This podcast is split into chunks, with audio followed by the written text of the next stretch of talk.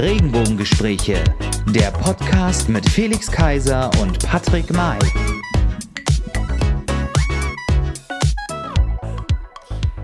Hallo und herzlich willkommen zu einer neuen Folge von den Regenbogengesprächen. Herzlich willkommen zu Folge Nummer 17. Heute sitze ich neben ihm, den, neben dem wunderbaren Moderationskollegen Felix Kaiser.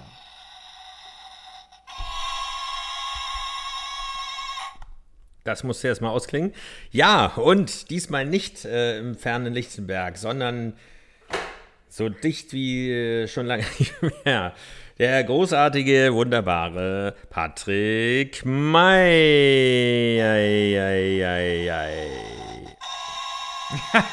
Ja. So. Vielen Dank, Felix. Also, wir sind heute in der aktuellen Sendung, haben wir natürlich euch versprochen, dass wir einen Gast haben und dass natürlich unsere Robbe Williams auch mal zu Gast kommt. Da, ähm, die Robbe treffen wir natürlich gleich, Robbe Williams, und ähm, sprechen auch gleich mit ihr. Aber wir haben in der letzten Woche, beziehungsweise haben wir gesagt, Elon Musk war da. Und Wir haben es als, als äh, Gerücht aufgenommen Ja, und haben jetzt die Auflösung. Er war da. er war da und äh, er war. er ist wieder da. So, also wir seht, ihr, ihr hört, da hat jemand Spaß. Er war da und er hat tatsächlich den, das Richtfest gefeiert. Ja, Gott sei Dank. Und man sieht, okay, es ist ja nicht Berlin, obwohl äh, der BER ist auch nicht mehr Berliner Stadtgebiet, aber es gibt auch noch Projekte, weil ich glaube, in einer der vorherigen Sendungen hast du mal behauptet, äh, dass dort auch Verzögerungen sind, aber es ist alles, glaube ich, noch schneller, als es eigentlich sein sollte. Tatsächlich läuft dort alles nach Plan. Die hätten mehr bauen sollen in Berlin. Ja, oder du alles schneller ein eben die, bisschen die richtigen Leute schmieren. Also wie auch immer es funktioniert, das äh, ist fast fertig. Es gibt, glaube ich, sogar ein, ein Sonntagsfahrverbot Aufhebung, eine. Ja, Äh, damit die äh, LKWs mit Baumaterialien sozusagen da schneller hinkommen. Oder überhaupt, also ja, auch sonntags bauen können. was nicht alles so möglich ist. Ja, Was, wenn, äh, wenn der zu Berliner kommt, Baustellen, wo einfach nur die Barken da Ja. stehen und die Absperrung und du niemals einen Bauarbeiter siehst und so weiter. Naja, gut. Ja, es gibt einen Präsidenten, der nichts durchkriegt. Ähm, und dann gibt es ähm, Elon Musk, der alles durchkriegt, in Deutschland vor allen Dingen. Ähm, nein, aber wir sind froh, dass es so ist. Und ja, ähm, und da sehe ich doch gerade, kommt doch gerade Da herein. robbt sie sich gerade ran. Da, da robbt sie sich gerade rein. Unsere Robbe Williams. Robbe Williams, herzlich Moment mal, ich muss ja auch, wie jeder bei uns hier, muss ein, sie einen Tisch, ist eigentlich sie oder er? Sie. Sie. Die Robbe. So, Robbe. Hallöchen, schön, dass du da bist.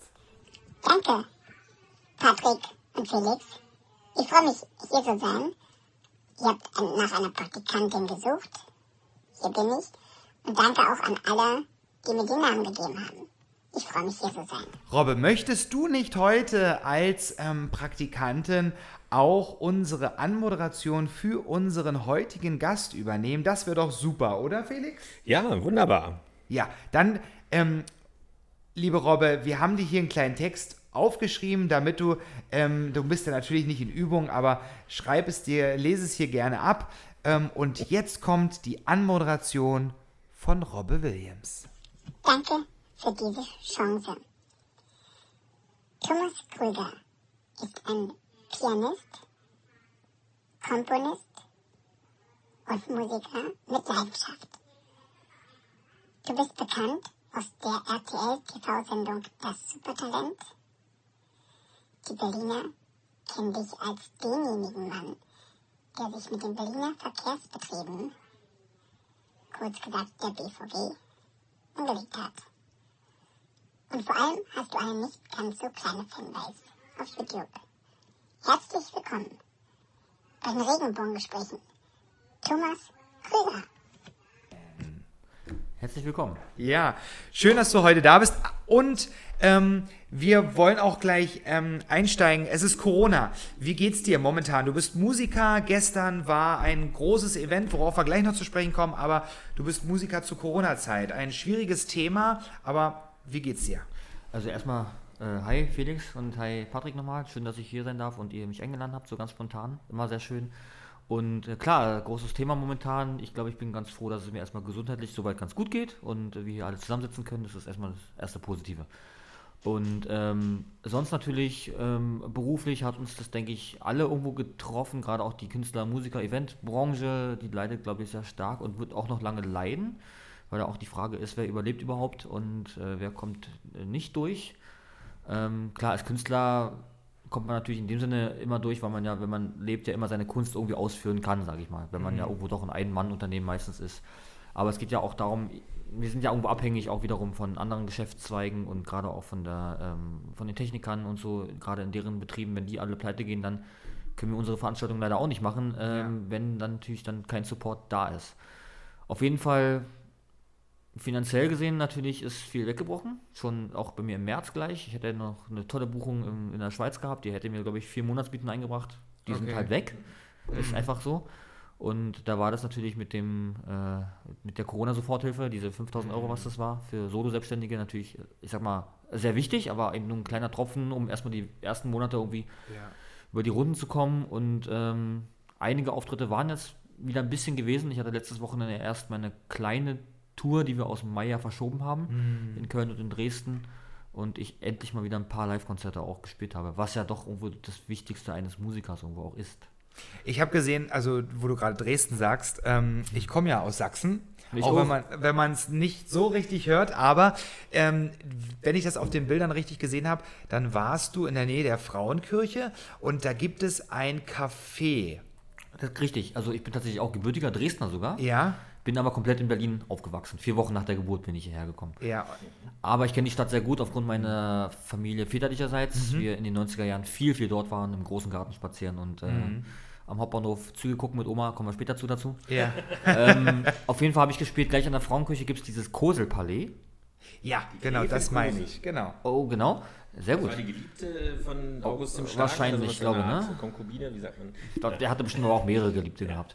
Ja. Und in diesem Koselpalais gibt es oben mittlerweile diesen Dresdner Mhm. Pianosalon. Kirsten heißt der. Und angegliedert ein schönes Pianogeschäft mit unglaublich, also was da drin stand an Wert, das ist unglaublich, ja. Mhm. Flügel an Flügel an Flügel.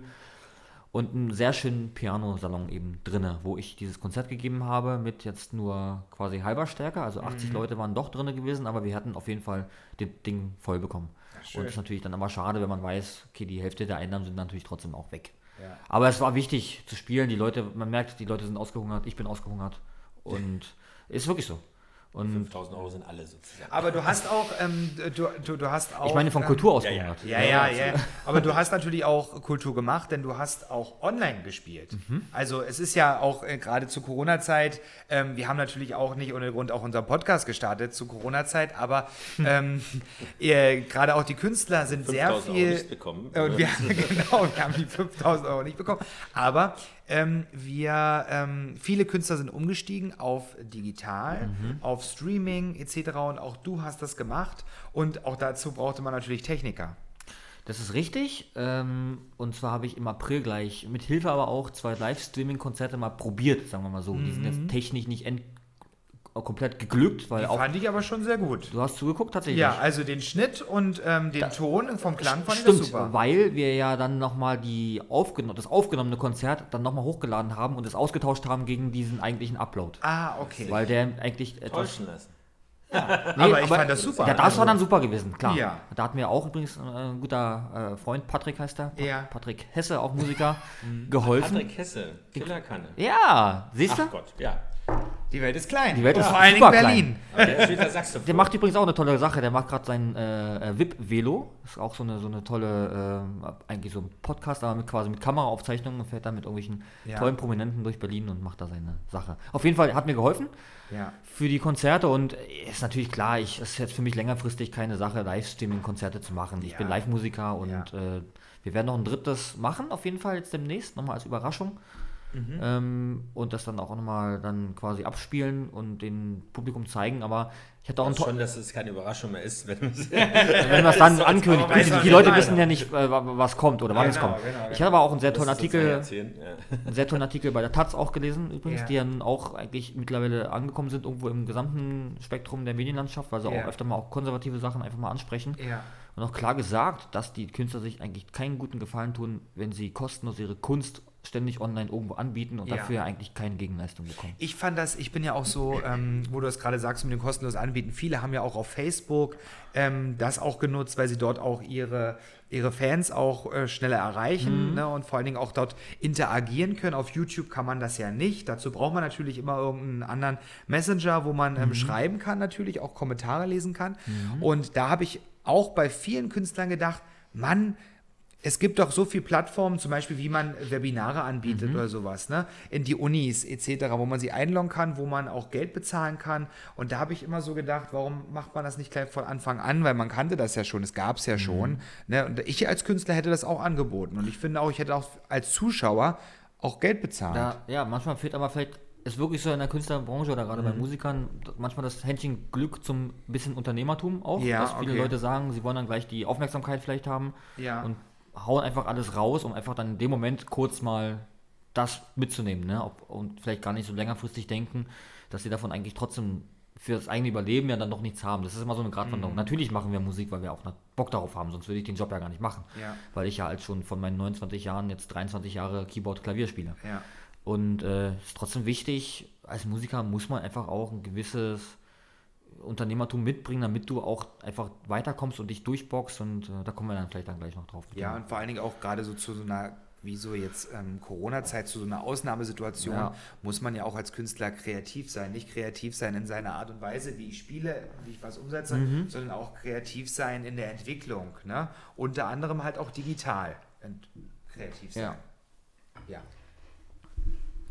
Du spielst ja nicht nur Musik, sondern du produzierst auch Musik, schreibst sozusagen auch Musik.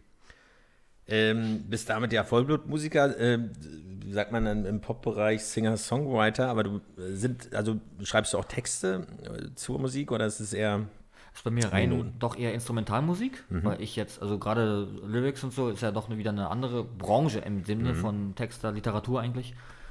Und äh, da war bei mir immer die Musik natürlich an erster Stelle gewesen. Und gerade auch so ein bisschen, wo ich mich hin momentan bewege, ist so ein bisschen so diese Neoklassik, vielleicht auch Filmmusik. Falls ihr Ludovico Einaudi kennt oder Jan Thiersen, der damals Filmmusik gemacht hat für Amelie oder Ziemlich Beste Freunde, sowas in die Richtung, komponiere ich sehr gerne aber auch äh, Abtempo-Sachen, schnell, schnellere Sachen und vielleicht auch auf die nächsten Jahre gesehen kommen da noch ein paar Überraschungen, was auch vielleicht noch einige elektronische Projekte angeht. Bist du denn momentan, also arbeitest du gerade an einem neuen Album oder wie man dazu sagt, an neuen Stücken?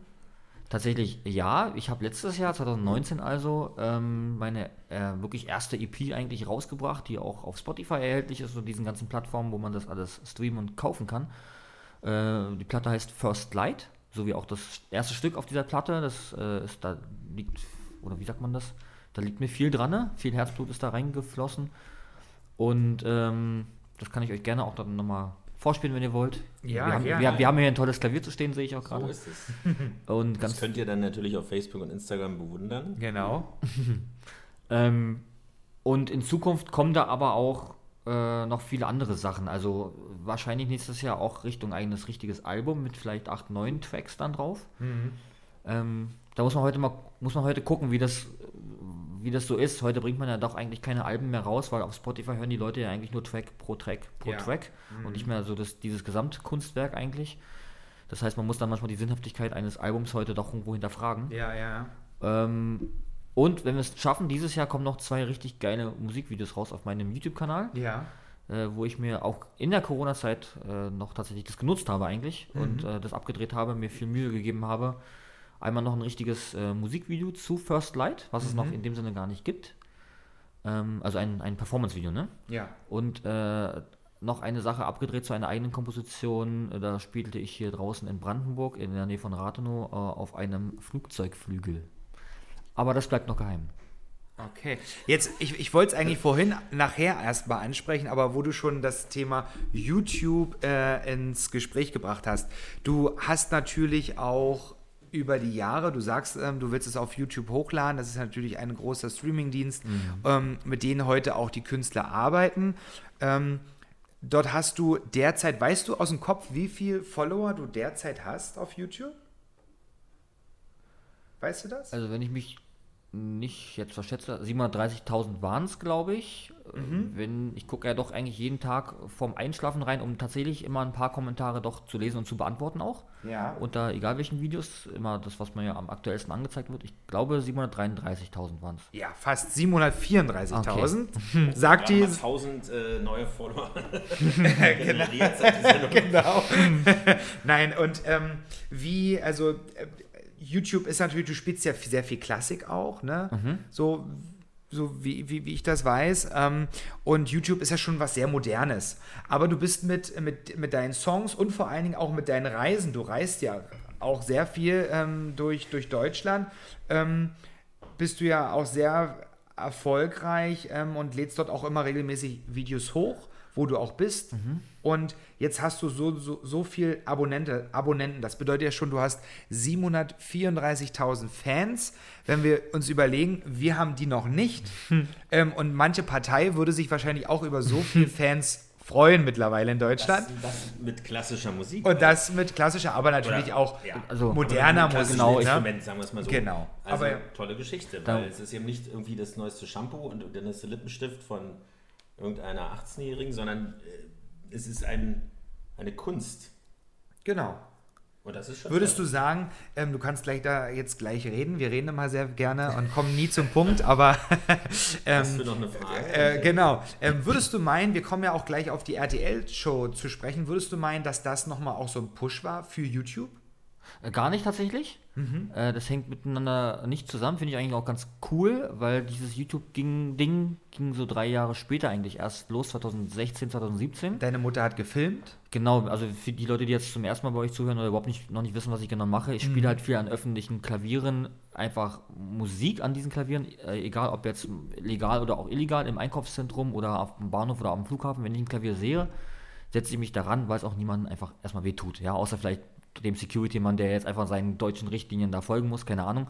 Ja. Obwohl das Publikum im Halbkreis um mich herum steht und sagt, nee, hier, bitte verlassen Sie jetzt das Klavier. Ist auch schon vorgekommen, ist aber die Seltenheit. Okay. Also meistens sind die Klaviere öffentlich bespielbar und in Frankreich gibt es ein tolles Kulturprojekt an jedem großen Fernbahnhof von der SNCF, ist die französische Staatsbahn, steht einfach so ein Klavier an, am Bahnhof, damit Kunst an Orte kommt, wo Kunst eigentlich gar nicht erwartet wird. Und äh, das war damals im, im, im Urlaub, war das oft so, dass ich dann solche Klaviere fand und wir dann ein paar Sachen abgefilmt haben, insbesondere viel meine Mutter damals, mit der ich viel reise.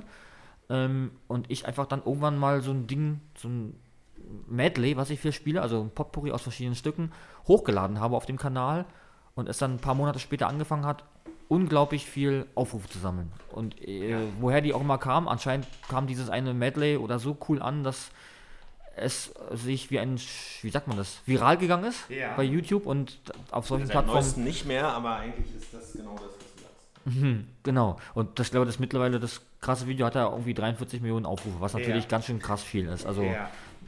also man, Es ich sind ja keine, keine Flashmobs in dem Sinne, das, das sieht man ja auch ab und zu, die ja mal sehr beeindruckend sind, wenn dann sich das so aufbaut, weil es ja oft auch mit einem Piano oder einem Klavier anfängt und dann sind alle möglichen Instrumente, sondern du machst es einfach für dich. genau. Also ich kann mich da erinnern, mal auf ähm, im Londoner, im Heathrow, irgendwo war es mal so, äh, wo jeder mal gespielt hat, da sollte es aber auch so sein. Es war auch so gekennzeichnet. Ähm, aber an sich, ich kann mir gar nicht vorstellen, äh, dass jemand irgendwie was dagegen hat. Also weil sonst würde das Klavier ja nicht da stehen. Es sei denn, du baust es selbst auf Ja, und genau. äh, Ja, und so kam dann eben, sage ich mal, dieser, ähm, ich sag mal, langsame, äh, schleichende Erfolg, Popularität, wie auch immer, die wirklich rein organisch gewachsen ist. Also ich habe mir keinen einzigen Follower irgendwie gekauft, was ja vielleicht auch viel bei Social Media irgendwie der Fall ist. Du kannst ja irgendwie echt da irgendwie Sachen kaufen.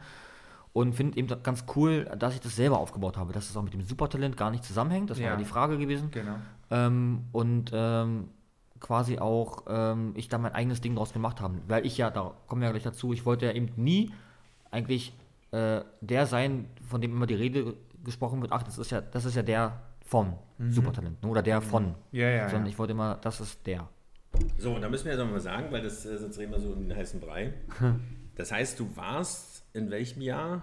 2013? 2013 beim Supertalent. Mal bei. Dieter Bohling. Dieter Bo Dieter Bohlen.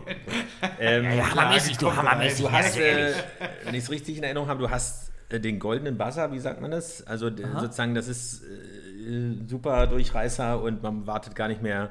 Man steigt, du kommst Jury quasi ab. direkt ins Halbfinale, ne? In die nächste Runde. In die gleich. nächste, in ja. die nächste Runde Ja. oder gleich ähm, Das noch war, ein dann, bisschen weiter? das war dann gleich die nächste Runde. Also Ah, und es okay. war aber dann schon das Halbfinale gewesen, was glaube ich heute gleich das Finale ist, weil die einfach eine Stufe weg Ja, okay. rationalisiert haben. Aber eben war eine krasse Erfahrung, auch natürlich hinter den Kulissen zu sehen, wie läuft große TV-Logistik überhaupt ab. Mhm. Und die Erfahrung als damals äh, 22-Jähriger mal gemacht zu haben, äh, bei so einer Show halt mitzumachen und äh, das eben auch mitzunehmen. Wie bist du dazu gekommen? Also was hat dich da angetrieben? Ich, ähm, Ich hatte einen Kumpel, Ja. Andreas Lüder, mit dem ich auch immer noch befreundet bin. Den sehe ich auch jetzt am, am kommenden Wochenende wieder. ja. Wir fahren gemeinsam nach Leipzig, weil er mir da auch beim, beim Abdrehen neuer Videos wiederum hilft. Der, war, der ist öfter zu solchen Casting-Formaten gegangen schon, auch, bei- auch bei DSDS, auch schon mal im Recall dort aber mal gewesen. Das heißt, er stand ja auch in dem Moment ja nicht das erste Mal verbohlen. Ja. Und wir sind dann an dem einen Tag hier spontan in Berlin zum Forecasting gegangen und hatten uns dort quasi der Jury, der Jury der Produktionsfirma noch gestellt. Ja. Dann gibt es noch ein paar Vorrunden, bevor man dann eigentlich erst zum richtigen Jurycasting kommt. Ähm, und da sind wir dann bis dorthin tatsächlich weitergekommen und wurden eingeladen ins Staatstheater Wiesbaden. Ist ja Wiesbaden, schöne Stadt, schöne Wieso Stadt. Wiesbaden und nicht Berlin oder Das liegt dann einfach an der Produktionsfirma, weil die sagen, sie wollen ein schönes Theater, können sie es vielleicht doch besser abfilmen, die Kulisse ist schöner. Und sie haben es in Berlin auch mal im Tempodrom gemacht, Ja. war aber, glaube ich, zu groß für diese Veranstaltung. einfach. Ja, ja, ja. Okay. Und so waren wir dann dort gemeinsam gewesen. Also wir waren zu zweit. Mhm. Und jetzt kannst du ja vielleicht noch, du hast ja was bestimmt vorbereitet, was du noch sagen möchtest, weiß ich nicht. Ja, ich, ne, ich wollte eigentlich, eigentlich fragen, es, es war so, so wie ich das in Erinnerung habe von 2013. Eben, Ich muss dazu sagen, ich war auch selbst einmal in einer Casting-Sendung. Darüber sprechen Bei wir aber welcher? heute The nicht. Voice oder bei, Das- bei, bei, bei, bei Stars. bei Das Stars- erzähle ich. Sachsen sucht den Superstar, genau. ähm, nein, ähm, aber was wollte ich jetzt sagen? Ach so, jetzt habt ihr mich rausgebracht. Nein, ähm, du bist äh, dort nicht allein gewesen, hast du gesagt. Und dann ist es ja so, du bist, du bist weitergekommen, also Aha. du bist weitergekommen und nicht zu zweit. Dein Weg ging quasi bei dem Supertalent alleine weiter. Wie, wie, wie kam das? Richtig. Ja, wie genau so eine Entscheidung bei der Jury da abläuft, kann ich jetzt nicht en- sagen. Äh, ob das äh, schon so ein bisschen äh, vielleicht äh, gewollt war mit den, den Kommentaren oder in der Entscheidungsgewalt der Jury, weil der Sänger natürlich ja professionell singt und er sogar mit einem mit einer eigenen Komposition, mit einer äh, eigenen Ballade damals hingekommen ist, Okay. wo er, Herr Bohlen ja eigentlich immer sagt, er findet es eigentlich schön, wenn man mit einem eigenen Stück hinkommt und nicht irgendwie ein Cover einfach nachsingt Ja. wurde damals gar nicht respektiert, weil es einfach von vornherein, glaube ich, einfach für die schon klar war, okay, sie wollen vielleicht nur mit dem Pianisten in die nächste Runde gehen. So ist meine Meinung, weil wir haben auch vorher schon spekuliert, ob wir getrennt werden, weil der Herr Lüder sich da doch ein bisschen mehr schon auskannte mit solchen Formaten und das ja auch nicht das erste Mal war. Ja. Und äh, lustigerweise auch äh, ich ähm, im Forecasting ja auch schon ein Stück separat spielen sollte. Okay. Das war so ein bisschen der Punkt gewesen, wo wir dachten so, hm, könnte passieren. So richtig glauben wollte ich es nicht, noch bis zu dem Zeitpunkt. Und dann kam ja dann doch der eine Satz, ich glaube von Lena Gerke noch, wo sie meinte, ach, ach ja, der, der Pianist war ja aber ganz schön gewesen. Und dann, ähm, dann, ich, ich meine, ich weiß ja so ein bisschen, wie, wie, wie das so abläuft, aber dann, dann hat, ähm, wer hat gesagt, äh, Thomas, sp- spiel, spiel du nochmal? Oder Pianoman, bist du da als Mr. Pianoman? Als Thomas oder? Krüger doch. Thomas Krüger. Ja. Ähm, und hat da, ähm, wer, hat dann gesagt, ey du, ich würde die, wie heißt du und wie, wie kannst du nicht nochmal alleine spielen? Na, wie gesagt, Lena Gerke hatte so ein bisschen Ja. so diesen, diesen, diesen Anreiz gegeben, glaube ich, oder das in den, in, in den Raum geworfen. Und dann meinte dann Herr Bohlen, ob ich dann ihm dann, glaube ich, nochmal was ausspielen könnte, ein eigen, also ein Stück letzten Endes. Und äh, der Guido Maria, ja auch immer recht emotional eigentlich, bekannt durch die Shopping Queen-Sendung, äh, Guido Maria Kretschmer, der fand das eben äh, doch so toll, dass er meinte, nach dem Stück dann aufspringen zu müssen und da irgendwie auf die Bühne gerannt ist und diesen goldenen Wasser gedrückt hatte, der quasi ohne das Veto, falls es eins gegeben hätte, der anderen Ja. äh, man dann gleich in die nächste Runde kommt. Und dann kam dann dieser Konfettiregen noch von oben runtergeflogen. Ja. Und na klar, als, wie gesagt, 22-Jähriger bist du schon erstmal so, wirst du so auch in dieses Mhm. Bewusst, in dieses kalte Wasser geworfen, auch jetzt in dem Fall positiv. Ist ja beim Supertalent immer so ein bisschen so die Frage, aber Mhm. man muss auch ganz klar wissen, dass auch einfach damit einfach ein Produkt auch gemacht wird, was am Ende auch dem Zuschauer natürlich angeboten wird, Ja. mit den Kandidaten logischerweise, die da sind. Also Mhm. man profitiert eigentlich so im gegenseitigen Verhältnis. Logischerweise würde das Supertalent auch nicht existieren, würden da nicht auch wirklich Talente rumlaufen. War da in der Staffel eigentlich Bruce Danner dabei? Der ist doch immer dabei. Ja, eben. Und der hat gar nichts dazu gesagt. Doch, er meinte dann am Oder hat er geheult? Ja Weiß ich nicht. Ähm, das ist ja immer so bei ihm die Frage, ob er manchmal dann doch irgendwie schnell heult oder ob das nur so aussieht, als würde er gerade heulen. Auf jeden, Fall, ja. auf jeden Fall meinte er dann nur am, En- am Ende so, ja, irgendwie. Ich liebe dich. Nee, er hatte mit seinem interessanten, schönen, aber schönen Dialekt, den er hat. Äh, oh, jetzt steht er ja hier da mit seinem Stern oder irgendwie sowas, hat er dann nur gesagt. Ja. Und dann äh, bist du quasi ins Halbfinale gekommen. Hast du dann schon so ein bisschen was verspürt, ähm, wo, wo man merkt, so, oh, hier könnte vielleicht noch was Größeres entstehen? Wie war deine Empfindung so? Du warst ja zum ersten Mal bei so einer TV-Casting-Show und ich erinnere mich noch, dass ähm, das. Ich kann es ja sagen, bei Deutschland sucht den Superstar war ich.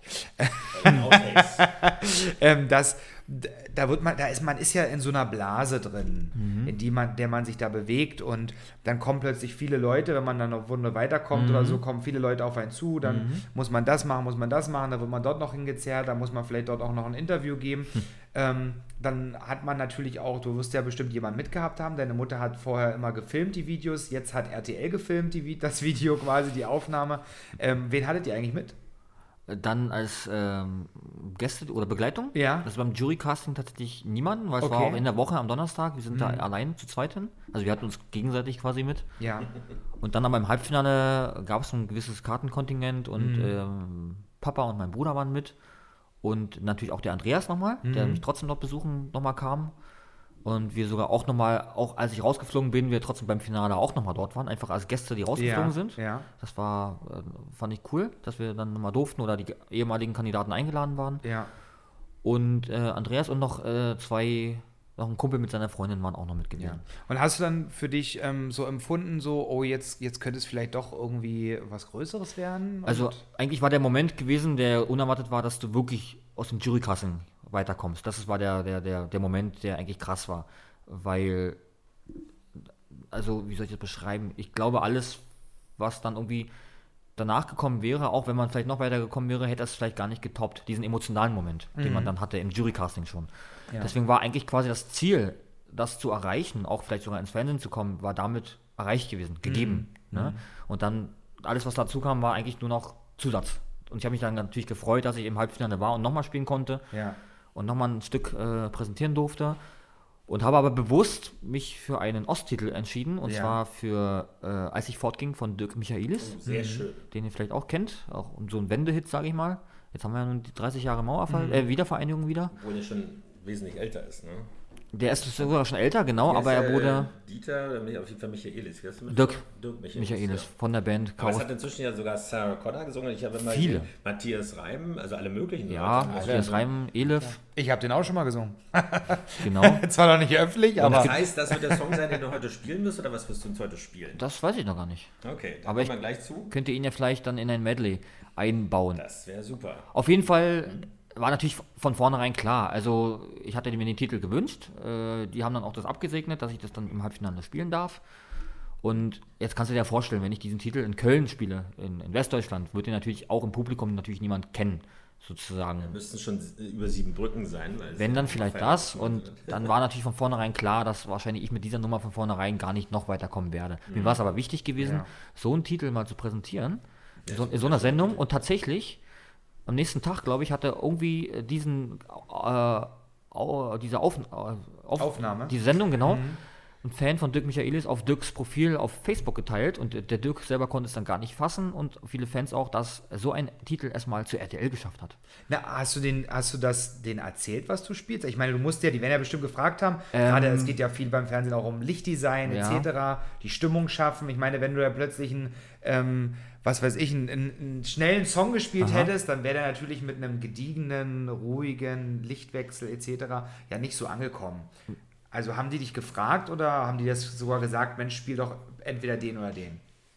Also ich wurde gefragt, was ich spielen möchte und konnte mehrere Titel dann, dann vorbereiten und hatte auch dann sogar noch einen Coach letzten Endes oder wie man sowas nennt. Bei euch Vocal Coach oder bei mir war es dann ein Piano Coach oder ein Music Coach, der mir dann schon ein bisschen gesagt hat, so ich spiele den Titel vielleicht so in der und der Länge, äh, damit es einfach auch dann knackig ist. Ähm, ähm, und ähm, gab noch ein paar andere Sachen, die ich hätte auch vielleicht spielen können, aber ich wollte eben dann diesen Titel spielen, weil es mir einfach wichtig war, der die eigene Familiengeschichte einfach auch, der emotional mit Papa auch zusammenhängt und so eine Sachen. Das heißt, du hast den immer in jeder Runde gespielt? Oder? Nee, nee, gar nicht. Ich hatte im, Halb, im, im, im genau, im Jurycasting hatte ich was eher kommerziell lastiges gespielt, was ich aber Herr Bohlen aber auch gewünscht hatte. Äh, und ich es aber auch dort konnte. Und zum, produzieren kann. und zum Titel aber selber, also außer Herr Bohlen kannte diesen Titel natürlich keiner in der Jury. Ja. So, das heißt, dass auch Guido war dann vielleicht in dem Moment vielleicht auch nicht so angetan gewesen, ähm, was er vielleicht erwartet hätte, was ich mitbringe. Ja. Ähm, und Herr Bohlen meinte aber auch dann eigentlich schon ein bisschen gegenüber dem Titel eigentlich auch äh, frech oder dreist, meinte er dann, ja, du hast ja heute den Titel Als ich fortging gespielt, das könnte ja heute für dich zutreffen. Ja, im Endeffekt ist es natürlich Man weiß, Show. wie er ist. Ja, Genau. man weiß, man Er weiß, wie nicht, er er ist. Vielleicht Das war ja noch, das war noch harmlos, würde ich ja, sagen. vielleicht wusste er auch nicht, was er in dem Moment sagen Ja. wollte, hat vielleicht auch was anderes gedacht, dann war er plötzlich dran mit Reden und dann hat er natürlich das vielleicht rausgehauen. Ja, Staffel. Ja. Der Titel. Ich meine, wir wollen ja nicht über seine Musik reden, und die Genau. Qualität. Also das ist ein wunderbarer Song und ich kann mir sehr, sehr gut vorstellen, wie der wirkt. Mhm. Und ich finde, man muss einen Song auch vorher nicht kennen, um ihn trotzdem emotional berührend zu finden. Äh, Im Übrigen ähm, war vor einer Woche hier in Berlin ähm, in der Stasi-Gedenkstätte Hohenschönhausen ein Jubiläumskonzert von Katrin Sass, die auch diesen, genau diesen Song unter anderem äh, performt hat Echt, und ja? interpretiert hat. Okay. Und in so einer Kulisse ist es natürlich dann auch nochmal mit strahlendem Sonnenschein, dann doch nochmal, äh, aber trotzdem mit Stacheldraht, weil es im Innenhof des Gefängnisses war, im Zusammenhang mit ihrer Lebensgeschichte natürlich auch was emotional. Also ein wunderbarer Song, den auch sehr, sehr viele Leute schon interpretiert haben. Unter anderem eben Sarah Connor, aber es kann sein, dass das danach gewesen ist. Aufgrund deines Auftritts natürlich. Äh, Natürlich. Aber das war mit Dirk Michaelis zusammen. Ich weiß bloß nicht mehr, welche Veranstaltung es war. Auf jeden Fall habe ich ja. Dirk mittlerweile auch schon dreimal getroffen, tatsächlich. Also, wir kennen das privat und Ja. der weiß auch ganz genau, dass ich das Ding mal oft spiele und äh, genau, ja. Aber das hätte man, also es ist, da- das ist doch auch so ein Punkt, wo man sagt, so, das hat dir was gebracht. Ja, vielleicht hättest du ihn vielleicht nie kennengelernt, würde ich jetzt mal so behaupten. Ja, ja, weiß ich gar nicht, aber ich finde es einfach schön, dass ich auch damit einfach diesem Titel auch einfach diese Wertschätzung gegeben habe Ja. und auch einfach diesem Menschen vielleicht sogar. Ja. Und ich glaube, wenn ein, ein, ein Künstler, ähm, Komponist, ähm, dann den Künstler, der das gecovert hat, quasi, ähm, auch selber anspricht und aufsucht und sagt, ich will diesen Menschen kennenlernen, ähm, dann ist das, glaube ich, auch eigentlich schon die höchste Auszeichnung, egal was, was er dann erstmal sagt dazu. Ich glaube, das ist erstmal so ein, ein großer Punkt. Also vielen Dank, dass du uns kurz mitgenommen hast, so auf die Reise ähm, zu RTL. Wir wollen natürlich nicht für RTL Werbung machen, sondern für uns, für unseren Podcast. Nein, schön, dass ihr noch dabei seid. Aber wie kriegen wir jetzt den Bogen? Du hast gerade erzählt, ähm, ihr seid in Wiesbaden zur Aufzeichnung gewesen und da seid ihr bestimmt irgendwie hingekommen. Und ich gehe davon aus, ihr seid mit dem Zug gefahren. tatsächlich, ja. Mit der Bahn. Und so sind wir nämlich beim Thema, ähm, wo wir jetzt Leidenschaft fürs hinwollen. Bahnfahren wäre das Stichwort gewesen. Leidenschaft, Genau. Leidenschaft für Musik fürs Bahnfahren. Genau, also du fährst sehr gerne oder leidenschaftlich eben Bahn. Ja. Zähle ich mich auch dazu, obwohl es oftmals auch geschäftlich ist, aber ich finde es wunderbar, dass man im Auto ist man angespannt ähm, und so weiter. Man kann nichts schreiben, man kann nichts tippen. Genau, die Man Zeit. könnte es in Sprachnachrichten, wie hatte ich das mal wieder einsprechen. aber irgendwie, man muss sich konzentrieren und das kann natürlich auch sehr ermüdend sein. Und in der Bahn kann man sich schön ins Bistro setzen, ein kleines Bierchen trinken abends und so weiter. Nein, aber ähm, und man kommt ja, wenn die Strecken entsprechend ausgebaut sind, auch gut hin. Und wenn sie kommt, ne? Äh, das ist die eine Geschichte. Dann gibt es aber den ÖPNV. Öffentlichen Personennahverkehr. In Berlin haben wir die S-Bahn von der Bahn und die BVG. So, und dann habe ich gelesen, da gab es eine Geschichte, da gab es dann ein bisschen Trouble. Äh, erzähl doch mal, was ist da passiert? Also die BVG hat dich schlussendlich angeklagt. du hast aber gewonnen nach äh, unglaublich kurzer Zeit im Prozess. Was ist da, was ist da passiert? Also nochmal, um den Bogen zu spannen, wäre wahrscheinlich die Musik nicht bei mir so krass gewesen. Schon in, dem, äh, in der Abiturphase hätte ich vielleicht sogar auch an der TU Dresden Verkehrswesen studiert, weil einfach ich seit Kind an irgendwie schon immer dieses Eisenbahn-Zuginteresse hatte. Ne? Ich mag Züge. Und äh, ähm, wahrscheinlich, weil Mutti mit mir damals viel mit der S-Bahn immer, ich bin in Mahlsdorf groß geworden, Berlin-Mahlsdorf, ganz im Osten der Stadt, immer mit der S-Bahn immer auch zum Kaufhof gefahren sind, zum Alexanderplatz. Ich kenne auch noch den Alexanderplatz, damals noch mit drei S-Bahn-Gleisen, wie er zu DDR-Zeiten quasi umgebaut war. Und fand immer diese, wiederum aber mit musikalischen Geräuschen gepaart, die Kulisse von Türen schließen, Motorengeräusche und überhaupt wie so ein Massenverkehrsmittel überhaupt funktioniert, immer sehr interessant. Ja. Ähm, und immer damals konnte man noch die Türen selber aufmachen, teilweise auch beim, beim kurz bevor der Zug gehalten Also Anfang hat. der beim- 90er war das sehr beliebt, äh, die Türen auch mit der Fahrt aufzumachen. Na gut, da wollen wir nicht drüber reden, genau. Ja. Ähm, aber es hat geklappt, ne? So alles. Und ähm, so war dieses Interesse gewesen. Dann zweite Klasse in der Grundschule, irgendwie war ein Wandertag. Da war noch ein anderer Kumpel in der Klasse, der hat mir damals irgendwie so ein dieses BVG Plus Heft in, in die Hand gegeben, wo dieses Liniennetz drin war. Ich habe dieses Netz gesehen, diese, diese grafische Darbietung und äh, habe dann angefangen, irgendwie dieses ganze Netz auswendig zu lernen. Also so ein bisschen so nerdy-mäßig, der ne? Typ, der immer diese Station schon zwei Minuten vorher angesagt Also hat. mal. nächste, Sta nächste Station, Ostkreuz. Ja, Übergang zu den S-Bahn-Linien 3, 41, 42, 7, 75, 8 und 85. Krass, da ist doch jemand mal, Fast da richtig. ist doch jemand mal bei Wetten, das aufgetreten. Genau. Ja, der kleine was, Junge, Was fasst du das auf? Ähm, nee, den, den, den, den Ingo Ruff, der die Stationsansagen ja auch gesprochen hat damals und nach wie vor spricht für die ganze Deutsche Bahn äh, im, und für die Regionalverkehre, den kenne ich auch mittlerweile persönlich und äh, getroffen und ja, so ein bisschen so diese Leidenschaft, ihr merkt schon, das ist nicht nur diese Eisenbahn, sondern auch ein bisschen das Drumherum. Viel Hast du auch dieses Du, du gespielt? Genau. Das hat ja äh, äh, Paul Kalkbrenner äh, Ja, stimmt. auch äh, berühmt gemacht, aber es soll ja abgeschafft werden. Ja, Zügen. die neuen S-Bahnen werden das dann leider nicht mehr haben. Äh, schöne europaweite, ne? Äh, Ja, ja. Das ist dann so wie in Köln, das dann. Ja, irgendwie so ein Piepen. Auf jeden Fall, wie gesagt, wie gesagt großes Eisenbahninteresse. Hab das dann, äh, bin mit auch aktiv äh, im Verein Historische S-Bahn. Die sitzen in der Erkner draußen. Äh, war natürlich durch die S-Bahn-Krise 2009 auch sehr gebeutelt und versuchen gerade wieder einen historischen Zug auf die Schienen zu bringen, was viel Geld kostet. Ähm, aber wir bieten sonst eben Sonderfahrten an oder eben auch dort Veranstaltungen in der Triebwagenhalle, in der alten. Ähm, und habe das jetzt die letzten Jahre auch viel geschafft. Auf deutschlandweit bin ich viel mit Eisenbahnvereinen äh, unterwegs gewesen und habe in Sonderzügen Klavier gespielt. Ach, das Also, wollte ich nämlich gerade fragen. Das verbunden, das- Ja. beide Hobbys quasi miteinander verbunden und war der Du hast Höhepunkt ja noch eine Idee für deine Hochzeit, ne? zum Beispiel. Und der Jetzt Höhepunkt, hast du verraten, dass ich heiraten will. Wieso? Ich weiß ja nicht, welche Hochzeit. Das stimmt, ja. der, Höhepunkt, besten Freundes. Genau. der Höhepunkt war gewesen, dass ich tatsächlich 2006 mit einem Eisenbahnverein äh, aus dem Rennsteig äh, unterwegs war äh, in Schweden mit ehemaligen DDR-Wagen, ähm, also aus dem Regierungszug, aus dem ehemaligen, die übrig geblieben sind. Dieser Panzerzug? Äh, nee, ich glaube, war irgendwie so ein ehemaliger NVA-Zug oder sogar irgendein Stasi-Zug, ich weiß es nicht. Aber die Wagen davon. Da gibt es einen Salonwagen, da steht ein Klavier drin. Nicht mehr das Klavier von damals, sondern neu reingesetzt. Äh, gesetzt. Ja. Und mit dem sind wir 6000 Kilometer durch Schweden gefahren. Acht Wochen. Kreuzfahrt auf Schienen quasi. Und du hast die ganze Zeit gespielt. Ich habe die ganze Woche Klavier gespielt. Und ich habe tatsächlich in diesen acht Tagen keinen Song wiederholt. Außer vielleicht die paar ABBA-Titel, aber. Das ist, hättest du dich vorher mal bei Guin äh, Guinness World Records angemeldet, dann wärst du da noch irgendwo drin das gewesen. ja, das können wir ja noch machen. Ja, Die Idee ist ja das hier. machen wir einfach nochmal. Auf jeden Fall, wie gesagt, du hast es ja angesprochen, mit, weil ich ja so ein großes Interesse habe und mich da einfach auch ein bisschen so einsetze für den ko kommunalen ÖPNV-Verkehr. Bei uns hier in Berlin ist es ja die BVG, also die Berliner Verkehrsgesellschaft, der alte Name. Berliner Verkehrsbetriebe mittlerweile neu, nur die drei Buchstaben sind geblieben. Und ähm, ich war 2017, da äh, kam ich von, von der, vom Auftritt, glaube ich, habe mein, mein, mein Klavier, war eingepackt, transportiert in der U-Bahn, wollte nach Hause. Nachts halb eins war das, glaube ich, oder sogar schon um eins. Ähm, bin gefahren mit der U5 vom Bahnhof Schinkenstraße zum Alexanderplatz und musste dort umsteigen. Von der U5 hoch zur S-Bahn. Ich musste nach Marzahn, da wohne ich.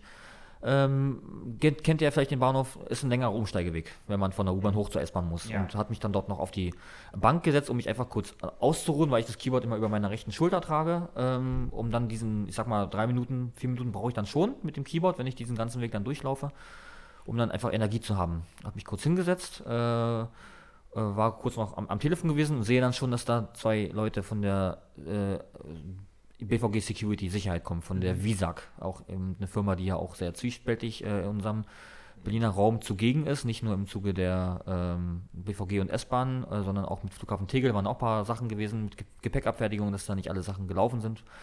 Auf jeden Fall die eine Dame der beiden, der, der Kollege her ist ja einfach vorbeigelaufen an mir, aber die, die Dame meinte, sie müsste mich da irgendwie komisch ansprechen und anpumpen. Die hat wahrscheinlich gedacht, du hast da ein Zelt und kein Key- die hat, die hat das, glaube ich, die hat das sogar, glaube ich, komplett missachtet, dass ich da mit Gepäck gerade Okay. da bin, mit den 15 Kilogramm, hatte gar nicht gesehen, dass ich gerade äh, mit schwerem Gepäck unterwegs bin und meinte, oder hat mich dann so komisch gefragt, ja, was, also was würde mir einfallen, jetzt hier mich hinzusetzen und, und hier überhaupt zu, zu verweilen, ja? Ähm, sie hatte mich gefragt, ob ich dann irgendwie äh, gerade mit der U-Bahn gekommen bin, habe ich natürlich äh, bejaht äh, und dann meinte sie aber, ja, das ist hier äh, kein, kein, kein, kein, kein Aufenthaltsraum und, und wie auch immer, weil das ist nämlich auf der U5 damals der ankommende Bahnsteig gewesen. Endhaltestelle. Die Endhaltestelle, Ja. genau. Okay. Das heißt, man, man müsste nach ihrer Auffassung den, den, den Bahnsteig dann irgendwie schnell verlassen. Und ich saß aber gerade zweieinhalb Minuten erst da. Also Mhm. das ist, glaube ich, voll legitim, dass ich mich da äh, ausruhe, weil wozu stehen denn sonst dort Bänke auf diesem Bahnhof? Mhm. Ähm, und dann war sie der Meinung gewesen, ich müsste diesen Bahnhof jetzt aber äh, verlassen. Äh, was, was würde ich quasi hier rumlungern? Äh, und dann, also sie hatte mich gefragt, was ich hier machen würde. Und ich meinte einfach, ja, ich warte hier auf den nächsten Zug zum Hauptbahnhof. Der immer noch nicht da ist. Ich habe quasi einfach nur diesen Humor wiedergegeben, den die BVG ja selber die letzten fünf Jahre ja eigentlich macht. Aber Ja. es ist ja nur die Agentur, die das gemacht hat. Ja, ist ja egal. Ja. Die war vielleicht noch nicht so lange bei der BVG. Wie gesagt, äh, das Ding ist dann äh, eskaliert, weil sie meinte, sie hat das, glaube ich, nicht so ganz verstanden, diesen, diesen Witz, und ist dann diesen Dialog und diese Konversation auch dann eingegangen und ich sie dann da quasi einfach schon ein bisschen aufgezogen habe, weil ich mir einfach diese Blödheit einfach nicht bieten lassen wollte. Ähm, und sie der Meinung war, ja, wenn Sie jetzt nicht hier gehen, Herr Krüger, dann rufen wir die Polizei und dann machen wir eben dann einen Antrag wegen Hausfriedensbruch. So schnell geht das bei der BVG. Ne? Reine Willkür. Äh, und da kam die Polizei. Gegen die Falschen irgendwie. Und dann, ja, vielleicht, das Ja, war, das ja- das, so auf das, war ja das, Bahnhof das, so war ja das, das war ja das Interessante, dass das wahrscheinlich sie doch öfter macht oder quasi diese Machtspielchen da vielleicht auslebt. Das ist ja immer das, das Traurige eigentlich, dass wenn du Leute in gewisse Machtpositionen setzt, dann sie quasi ihre Macht einfach dann irgendwie äh, Stichwort Kontrolleure. Auch. Einmal vergessen den Scheiß. Damals, also zu meiner Studentenzeit, gab es ja noch kein Semesterticket, sondern Ah. es gab noch die Azubi-Tickets, die auch die Studenten nutzen mussten, wo man jeden Monat diese Marke raufkleben muss. Mhm. Und einmal übers Wochenende, wenn Monatswechsel war, hat man die verdammte Marke, also auch nur für- vergessen aufzukleben. Und dann war es ein, ein Genuss, eine absolute Befriedigung, dass man dort so denunziert wurde. Ja, und ja. Äh, dann ist die Station ewig lang gewesen, bis man dann endlich aussteigen konnte, sich dieser, dieser Schmach irgendwie entziehen konnte. Ähm, Das ist natürlich nicht das, was eigentlich damit gemeint ist. Hm. Also Schwarzfahrerei ist ein Problem oder voll, äh, wie soll man sagen, Beschädigung und Vandalismus und so weiter, überhaupt äh, Unsicherheit. Aber ähm, so, aber wie ist es weitergegangen? Schluck Cola, Ja. Moment. Ähm, die Polizei kam und natürlich, ich habe mich natürlich, wie Ja, du bist auch sagen? sitzen geblieben. Ich habe mich bin sitzen geblieben. Ich habe Also hab mich quasi noch nicht mal eigentlich widersetzt, sondern äh, passiv widersetzt, was auch immer. Gar nichts gemacht. Und trotzdem ist es Vollstreckung gegen äh, Vollstreckungsbeamte, oder wie nennt man das? Widerstand. Widersetzung. Gegen, Widerstand gegen Vollstreckungsbeamte, ne? Also du hast äh, Das war dann die- Handbewegung gemacht. Ach, nee, gar nichts. Du Ähm, hast vielleicht versucht, den Reißverschluss aufzumachen Ja. von äh, dem Keyboard. Naja, wenn du, wenn du sagst, du bleibst hier stehen, du bewegst dich nicht, sag Ach so, ich mal, okay, du hast das hast du ja in dem Sinne gemacht, genau. genau, ich bin der Aufforderung Da nicht hast du dich nachgekommen. widersetzt, Richtig, genau. genau. Ich Und äh, zwei Polizisten auf dem Bahnhof. Äh, und dann ging das ganz, ganz schnell. Eine Polizist hatte mich dann einfach genommen an der, an der, an der Hand, mich von der Bank brutal runtergezogen, auf, auf, den, auf den. Boden. Ja, wäre, wäre das schon. Ja. Auf den Boden geworfen. Gerade auch in meiner Art und Weise hätte das auch meinen Beruf äh, für, die, für lebenslang beeinträchtigen können. Ja. Ähm, genau, dann lag ich dann da, dann meinte er noch jetzt noch die, die andere Hand raus auf den Rücken und dann hat er mir dann die 8 angelegt. Ähm, also die Handschellen und ähm, Die Acht. dann saß ich dann quasi. Hast du das Ähm, so oft erlebt? Das ist, äh, das ist das, das, das sagt man doch so. Der Kollege hat zu seinem Auszubildenden gesagt, nimm die 8, du musst die 8 rummachen. Nee, dann haben sie mich, dann, dann haben sie mich in den Schneidersitz. Ja. Oh, Ja. im Schneidersitz wieder dann au- aufgehieft und dann mussten ja logischerweise noch zwei weitere Kollegen kommen, Das weil, Klavier weil sie mussten, nein, sie mussten das, sie mussten ja mich und das Klavier dann logischerweise raustragen. Ja. Ich, ich konnte es ja nicht war mehr, das ich konnte es ja nicht mehr, Mindeste, ja, ich konnte Ja. es ja nicht mehr selber tragen. Hatte also quasi noch einen, einen Helferdienst, musste also dann nicht mehr, zumindest nicht mehr die Hälfte des Bahnhofs dann komplett alleine hochgehen. Das war die Intention. Wurde mir der Hausfriedensbruch dann äh, notiert und hatte dann für die nächsten zwölf Stunden noch einen Platzverweis für den gesamten Alexanderplatz bekommen. Ähm, und wurde dann auf der Seite des Fernsehturms, der ja quasi rein verwaltungstechnisch nicht mehr zum Alexanderplatz gehört, rausgelassen. Musste aber ja logischerweise ja trotzdem wieder in den S-Bahn-Bahnhof rein, weil sonst wäre ich doch gar nicht nach Hause gekommen. Also letztendlich mir die, das Recht auf Mobilität eigentlich total versagt. Äh, also eigentlich hätte ich ein, Taxi nehmen müssen und hätte das eigentlich schön der, der BVG eigentlich in Rechnung stellen können und glaube auch dürfen. Habe ich aber nicht gemacht. Ich bin dann natürlich dann fünf Minuten später wieder in den S-Bahn-Bereich rein und Bahn gefahren. bin mit meiner geliebten S-Bahn dann gefahren. Ähm, jedenfalls gab es dann einen Prozess und auch einen Strafbefehl, dann glaube ich, hätte 600 Euro, äh, 40 Tagessätze, äh, keine Ahnung, wie viel Euro dann kosten sollen. nächste Quizfrage müssen wir jetzt nicht auflösen. Auf Facebook, Instagram, genau. Ja. Und ähm, genau, dann äh, hatte ich natürlich gleich den, der BVG die Chance gelassen, habe mich per E-Mail einfach gemeldet. War aber auch so clever gewesen, dass ich natürlich nicht einfach nur einfach so an die BVG geschrieben habe, sondern natürlich recherchiert habe. Die E-Mail-Adresse damals von Frau Dr. Nikutta. Und natürlich auch nicht einfach eine E-Mail an Frau Dr. Nikutta geschrieben habe, sondern auch äh, sämtliche E-Mail-Adresse in, in, in den CC gesetzt habe, wie damals von Andreas Geisel und Hakan Tasch, dem verkehrspolitischen Sprecher der Linkspartei und noch bei anderen Leuten, dass auf jeden Fall Frau Nikutta auch sieht, diese Mail wird auch von anderen Leuten gelesen und das ein interner Fall werden könnte Ja. und auch geworden ist, äh, weil das natürlich, natürlich einfach nicht geht, dass äh, dort ein Musiker letzten Endes, der letztendlich einfach sein, sein Instrument äh, transportiert und dort einfach kurz verschnauft, dort so brutal einfach abgefertigt wird von, von der BVG-Sicherheit. Mit gültiger Fahrkarte. Ja, das Ja. kommt ja dazu. Hätte ich vielleicht keine Fahrkarte gehabt, kann man drüber streiten, rein rechtlich gesehen. Moment. Ich bin natürlich nicht in dem Moment Wenn der gefahren, Ort, klar.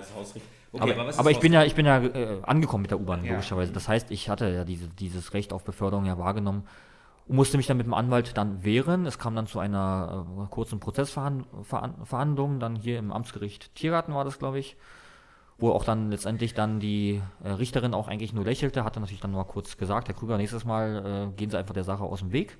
Wo ich mir aber auch dann denke, warum muss ich solchen Leuten aus dem Weg gehen und nicht einfach dann klar gegenhalten und das Unrecht mir einfach nicht gefallen lassen? Ähm, und dann war die Sache aber nach acht Minuten war ja auch dann eingestellt gewesen und äh, quasi ähm, ist dieser Strafbefehl dann logischerweise nicht vollzogen worden. Also wurde auch nicht verurteilt oder wie auch immer. Es war keine, keine Straftat gewesen. Und äh, das Schöne war aber gewesen, dass ich das natürlich dann schon nachdem dieser Vorfall passiert ist, der BVG ja die, die zwei Wochen Chance gegeben hatte, sich dazu zu äußern oder sich zu entschuldigen, dass es nicht passiert. Und bin dann den Weg in die Medien gegangen und hatte das dann eben dann auch schon breit getreten, dass das dann eben dann äh, groß an die Glocke gegangen wurde. Und dann gab es auch einen tollen Artikel von dem Zeitschrift oder von dem Magazin Weiß, falls ihr das Ja. kennt. Die haben dann auch dann schön eine halbe Stunde, glaube ich, mit mir telefoniert einmal und dann einen sehr langen Artikel geschrieben, wo dann die Überschrift war, äh, ein Berliner Musiker oder Thomas Krüger zeigt, dass die BVG ihren eigenen Humor nicht versteht. Ja, das ist super. Und ähm, wir, äh, oder meine Frage jetzt nach dem ganzen Prozess und auch dem, der Medienwirksamkeit, ähm, gehe ich davon aus, dass ähm, du, man könnte ja auch als ähm, Angeklagter auch auf Schmerzensgeld die Gegenpartei wieder verklagen. Ich gehe aber davon aus, dass die BVG dir ein ähm, lebenslanges Jahresticket Oder zur die, du, Verfügung du meinst gestellt damals diese Adidas-Schuhe mit der Fahrkarte drin hier. Genau, genau. Das wäre, weil ich ja so ein, so ein Schuhfetischist eigentlich auch bin, wäre das eigentlich noch viel besser gewesen, Also, aber wär es kam nie eine Entschuldigung. Nie eine Entschuldigung. Nein. Traurig. Traurig, aber wahr. Aber, wie, aber, du aber, wie, aber wie ihr ja wisst, fährt, wird ja dieses Jahr die U5 dann nur doch endlich eröffnet vom Alexanderplatz zum Hauptbahnhof. Ich glaube sogar am 4. Dezember. Dann kannst du dich ja nochmal hinsetzen, dann stimmt die Aussage. Genau, und, und vielleicht, vielleicht kommt ja auch Fahre ich natürlich mit dem ersten Zug da mit, ne? Ja, und vielleicht fährt die Dame von... Äh, Kann ich ja äh, einladen. Sicherheit... Ah, Kommt, kommt doch mit und macht einen Podcast, Ja. um diese Dame nochmal ans Gesprächspult zu kriegen Ja. und vielleicht wird sie ja nochmal ihre Tat nochmal revidieren, wer weiß. Ja, Vielleicht arbeitet sie gar nicht. vielleicht arbeitet sie gar nicht mehr. Vielleicht sitzt sie selbst da. Nein, okay. So, jetzt also, haben wir so viel über Musik gesprochen. Ja. Also das ist gut, dass es so ausgegangen ist, aber du bist ja, waren ja weiterhin treu. Wir haben viel über Musik gesprochen und sind jetzt ganz gespannt, wie ein Regenschirm, Hm. was du uns jetzt gleich kredenzen will. Äh, kredenzen ist falsch. was du ins Präsentieren Spiel wirst. präsentieren wirst, genau. Dann gehe ich einfach mal rüber. ja. Vielen Dank dir, Patrick. Und wir sagen vielen Dank, Thomas, für diese wunderbaren Einblicke Und jetzt sind wir ganz gespannt nochmal auf die Musik. Bis nächste Woche. Macht's gut, bleibt gesund. Tschüss.